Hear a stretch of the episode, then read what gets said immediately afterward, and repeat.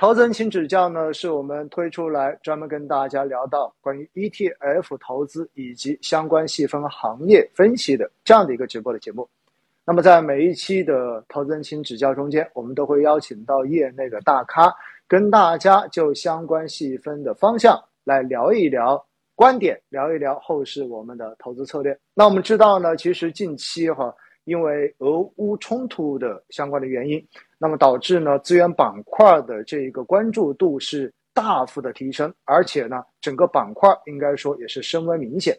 那想问一下施总哈，您能不能跟我们的投资人详细的解读一下，就是国际形势和新冠的疫情对资源板块到底形成了怎样的影响，并且的话呢，这个影响的逻辑大概是什么样子的？施总，好的，感谢主持人。那我先讲一下这个表面上的一个数字吧，给大家感受一下这个力度哈。就现在我们讲的最大的交易所呢，有伦敦交易所，呃，就 LME，然后有上期所，就是我们在上海，那各个地方的仓库加总起来一个总和呢，就是所有的库存。呃，现在最新的数据，比如说按照四月十五号的一个数据，大体的这个量呢，比如说以铜为例，这种大宗品哈，就老大哥，呃，伦交所的铜的库存量呢，大概就只有十万吨这个级别。然后上期所的铜的库存量呢，大概是跌到了八万八千吨。那么这个什么概念呢？一年的需求量大概是在两千四百万吨，两千四百万吨你除以个三百六十五天，每天就需要六点五万吨。也就是说每天需求量六点五万吨，两地的交易所加起来是十八万吨，只够三天的货。而这个货呢，实际上你还要把一些呃我们叫 cancel 的 warrant，就是这些已经注销的仓单去减掉去。就是说，实际上有些库存它摆在实物的这个物理物理的这个状态，它是摆在这个库存里面的仓库里面的，但实际上已经有人提走了，它只是还没有时间去提而已。那如果一减掉去的话，那这个数可能要降到两天的库存，这么一个大宗品就只有两天，而且按照我们这套逻辑去演绎的话，铝大概伦敦商品交易所就只有两天，锌也就只有两天，然后镍就是上个月那个逼空的那个镍。老外讲的 squeeze squeeze 就逼空嘛，两天涨了五倍，镍七天的库存，所以我说这些数字看起来都是非常触目惊心的。那么这是一个表现形式，具体原因呢就回回应刚才呃那个主持人讲的这个事情，就是全球在以一种很低效的路径去做运输，因为大家互相的这个航运的这个中断或者说整个延误。那么我们说一个数哈。就智利占了全世界总的这个铜的矿产量的百分之二九二九，就三分之一。呃，今年一二月份智利的产量下降了百分之七点五，百分之七点五，就是说年化你七点五除以个三，年化整个全球的铜的产量下降了百分之二。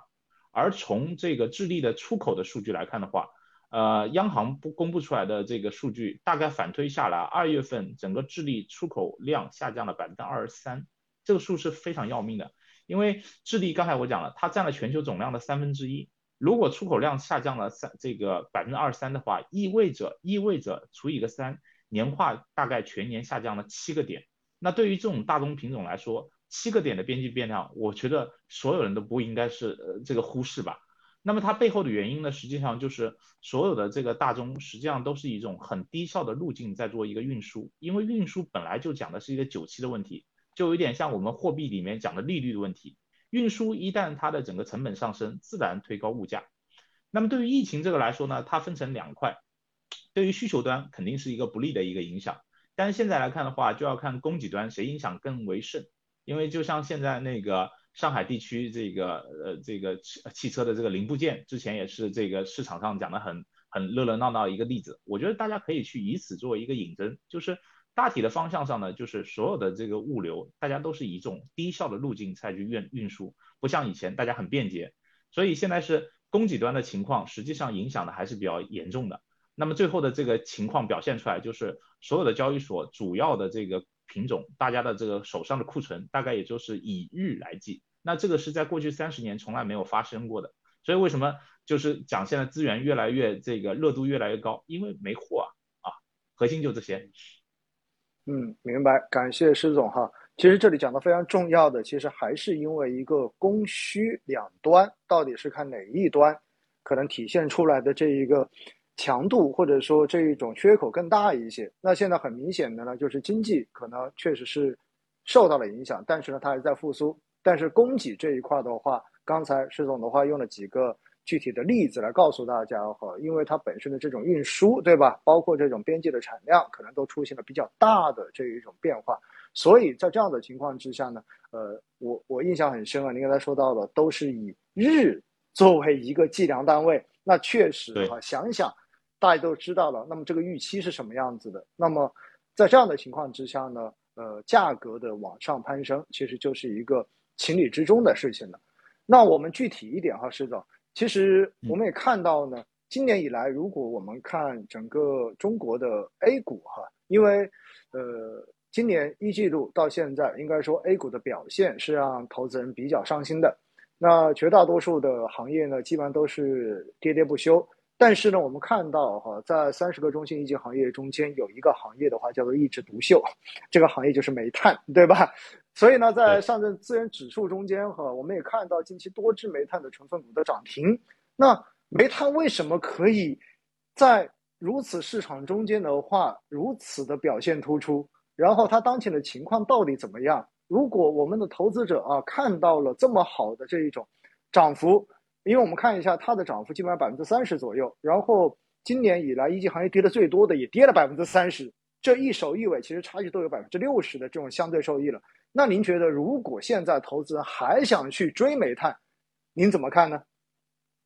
呃，我觉得这个煤炭呢，虽然不是我的主业啊，我主业是金属这一端，但是也可以聊一聊，因为做商品嘛，总是离不开供给跟需求，而且这个宏观这一块视野我们必须要拓展。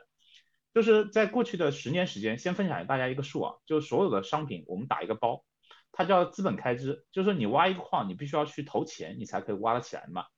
然后过去十年呢，最高的位置是在二零一二年，当时全球所有的资源大概投的这个钱呢是在一千八百亿美金，一千八百亿美金，当然里面包括煤啊、油啊、铁啊、钢啊、啊铁啊，然后包括那个铜啊、黄金啊等等，全部加起来一千八百亿美金。然后到了二零一六年，就中国有一次供给侧改革，不知道七年前大家有没有印象？当时商品也是一个小的反弹，然后那波反弹呢，也是促使了矿产商，然后有一个资本开支的欲望，因为你有钱了嘛，你自然想去扩产，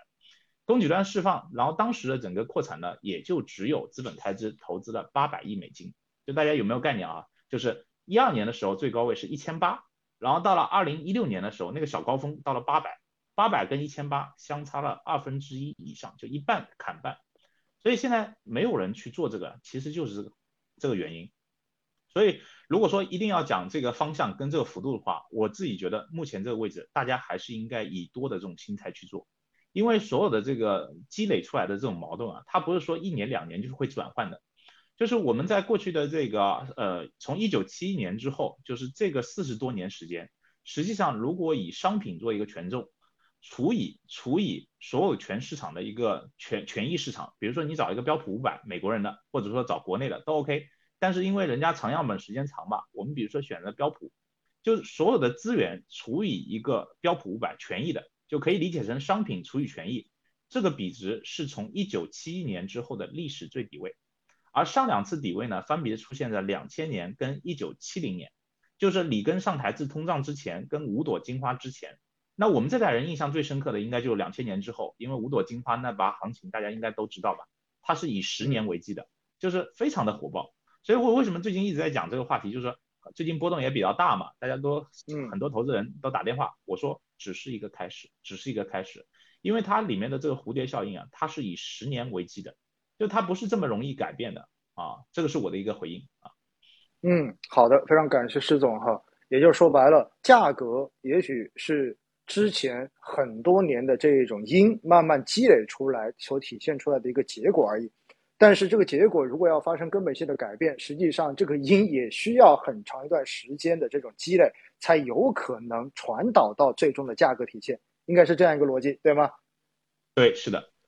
对，所以的话呢，施总的意思是现在其实仍然是一个看多的局面哈，就是大家如果投的话，实际上可以以更长远的这种视野来考虑。那么最后呢，还是提醒大家哈，真的就是投资永远都是有风险的，千万不要因为觉得某样东西感觉上面是不错的，然后就轻易做出投资的决定，还是要在投资之前好好的去分析一下、评估一下自己的风险承受能力，以及对于未来投资的预期。市场有风险，投资需谨慎。